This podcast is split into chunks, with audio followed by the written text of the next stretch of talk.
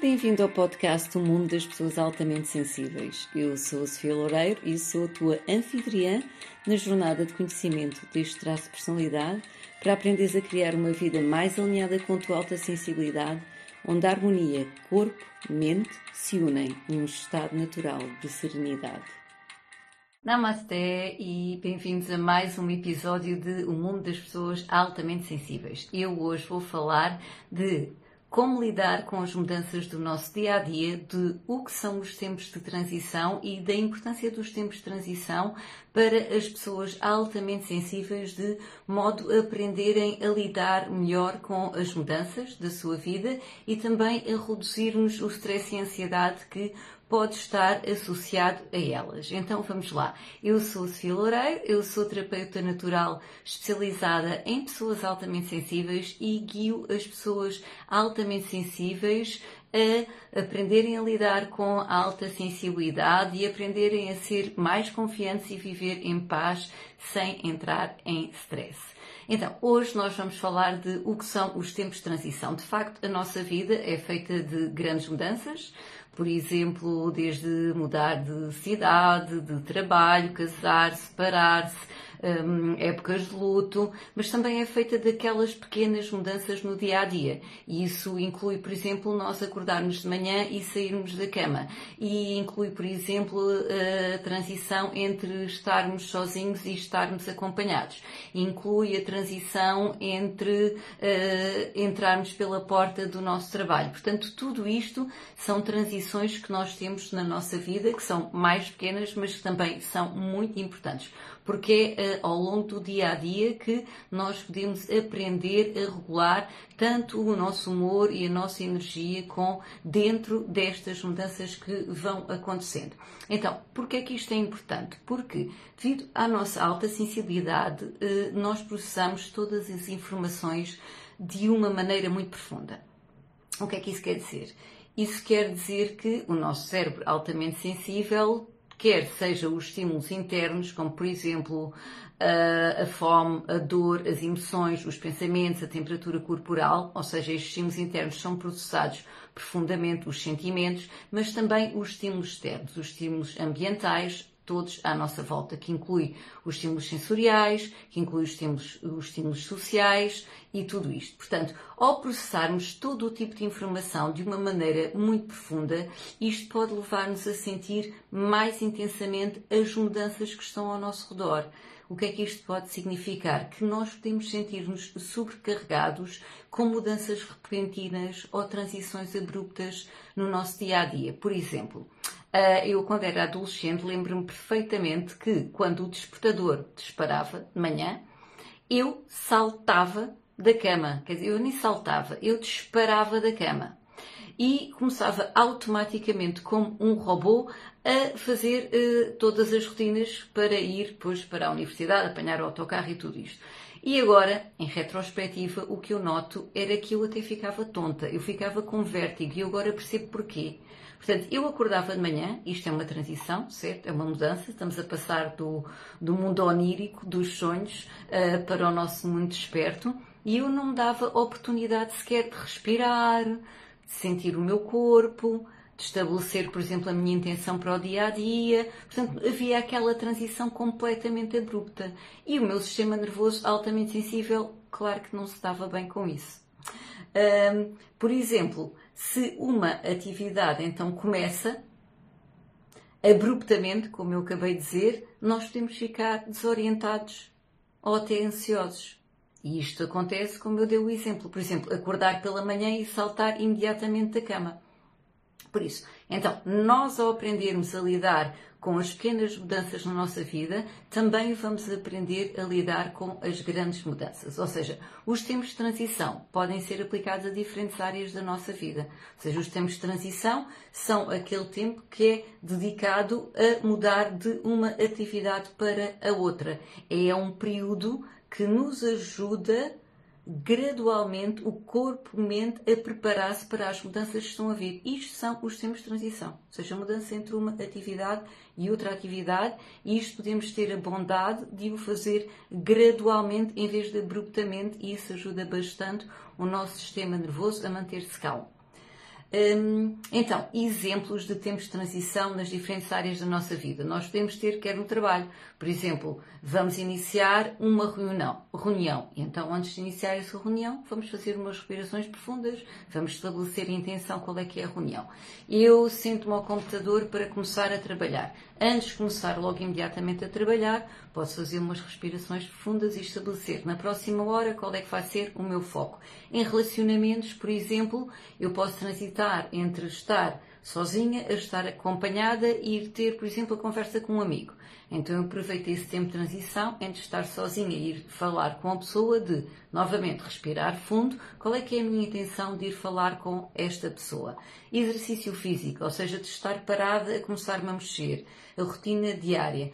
Todos estes tempos de transição, por exemplo, entre o trabalho e o lazer, entre estar sozinho e estar acompanhado, entre estar parado e começar a correr todos estes tempos de transição, se nós nos permitirmos a que sejam feitos de forma gradual, vamos permitir que o corpo e a mente se ajustem à mudança. E ao mesmo tempo nós vamos estar a habituar o nosso corpo-mente ao, ao habituar-se a estas pequenas mudanças durante o dia, também se vai habituar melhor às grandes mudanças na nossa vida, que por vezes podem ser mais difíceis. Então, como é que nós podemos começar a implementar esses tempos de transição que são tão importantes na nossa vida? Eu vou partilhar contigo, então, três dicas.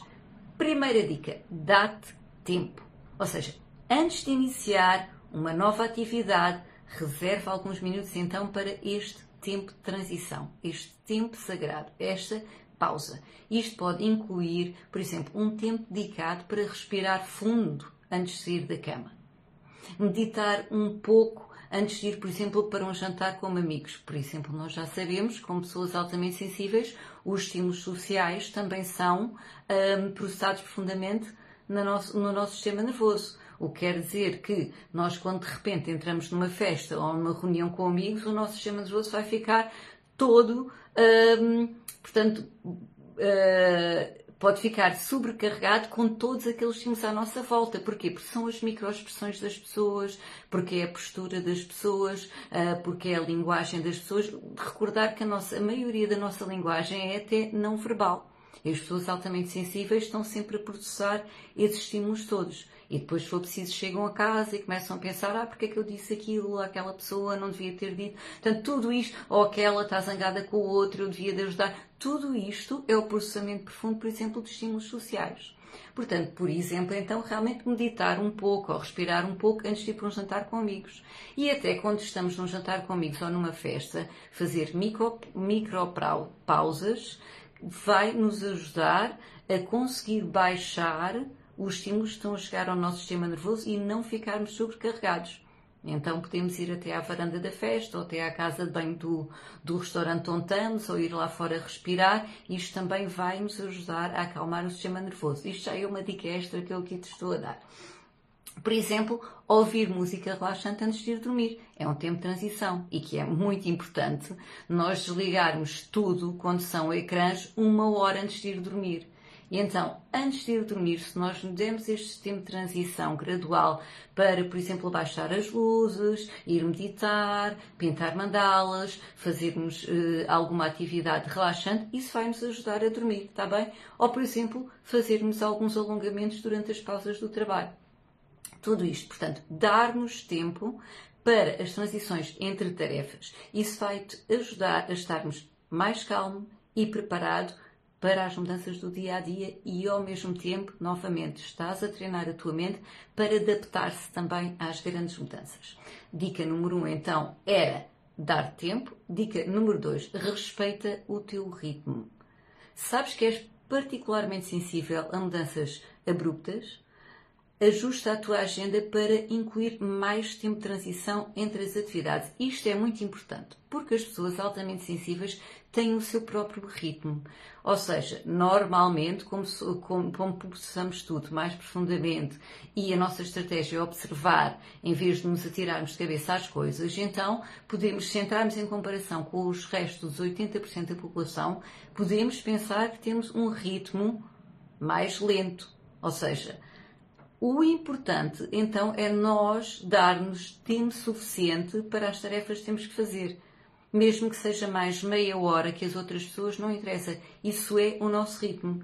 Eu, por exemplo, dou-me imenso tempo antes de sair de casa. Antes dava-me pouco tempo e depois, antes de sair de casa, começava a estressar. Agora dou-me mais meia hora para este tempo de transição entre estar em casa e sair de casa, porque tenho muitas coisas a fazer antes de sair de casa, então dou-me o tempo que for necessário, conforme o meu ritmo, para a tarefa que eu tenho que fazer. Ok? Portanto, isto pode significar reservar alguns minutos extras entre as reuniões de trabalho, ou dedicar mais tempo para relaxar antes de dormir, uh, ou reservar mais tempo para sair de casa pela manhã. Eu aprendi esta porque estava sempre a entrar em stress, porque depois tinha que correr, uh, e então aprendi realmente a dar mais tempo. Ok? Então, ao fazer isso, nós estamos a ajudar o nosso corpo-mente a preparar-se gradualmente e ao nosso ritmo para as mudanças que estão para vir. Novamente, tempos de transição. É os tempos que há de mudança entre uma atividade e outra, uma situação e outra. É aquele tempo sagrado que nós nos podemos conceder e que vai ajudar o nosso sistema nervoso a manter-se calmo e não ficar sobrecarregado nem subestimulado porque nós não queremos entrar em ansiedade.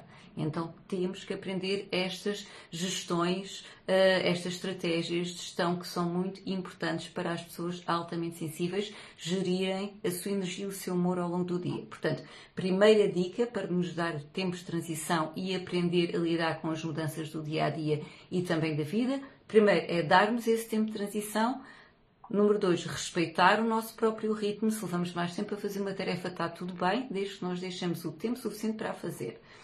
E dica número 3, ser bondoso contigo mesmo. Isto é uma coisa que as pessoas altamente sensíveis não são normalmente. São bondosas com todas as outras pessoas, mas depois, quando estão a passar por algo difícil, ou erram, ou seja o que for, são muito exigentes com elas próprias. Portanto, a, a, a, arte de aprendermos a ser bondosos connosco próprio, que é o que se chama a autocompaixão, que é muito falado hoje em dia, é muito importante para nós como pessoas altamente sensíveis. Por isso, dica número 13 era ser bondoso contigo mesmo, ou seja, é normal sentir ansiedade ou desconforto durante certas transições da nossa vida ou mudanças, por mais pequenas que seja. Por exemplo, a mudança entre estar sozinho e estar acompanhado, como eu disse, entrar numa festa que estão ali uma data de estímulos que o nosso sistema nervoso vai absorver.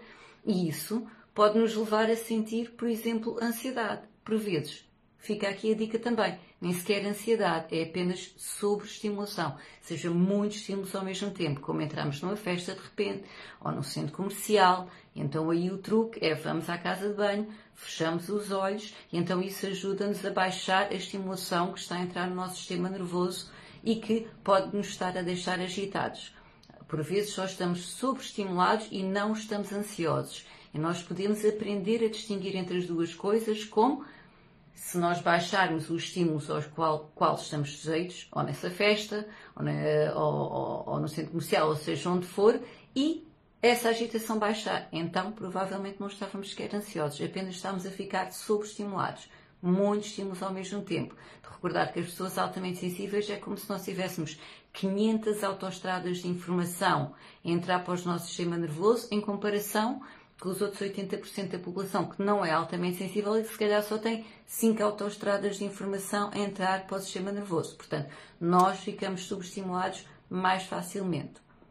Portanto, sermos bondosos para connosco também é muito importante. Portanto, se começarmos a ver que ficamos agitados ou ansiosos, mesmo com pequenas transições, está tudo bem. Não nos vamos criticar por isso e, em vez disso, aprendemos a ser gentil connosco mesmos, reservar tempo extra para nós cuidarmos de nós.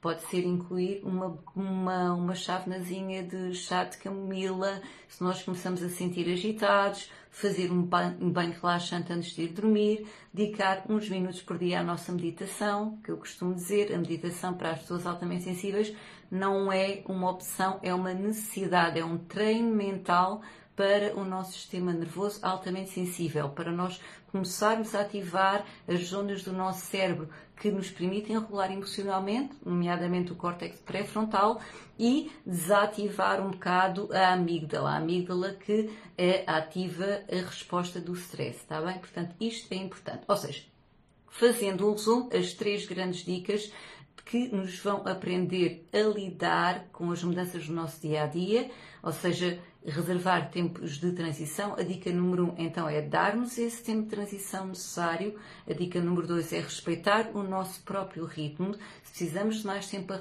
realizar uma coisa, está tudo bem. E a terceira dica também é aprendermos a ser mais bondosos connosco. Mesmo que fiquemos ansiosos com pequenas transições, está tudo bem, aprendemos a lidar com elas, aprendemos a autorregular-nos emocionalmente e os tempos de transição são uma das formas de nos regularmos, quer a nossa energia, quer as nossas emoções, quer o nosso humor. Portanto, ao implementar tempos de transição na nossa rotina diária, as pessoas altamente sensíveis podem melhorar o seu bem-estar físico, emocional e lidar melhor com as mudanças que ocorrem nas suas vidas. Isto vai nos preparar para aquelas grandes mudanças que por vezes são difíceis até.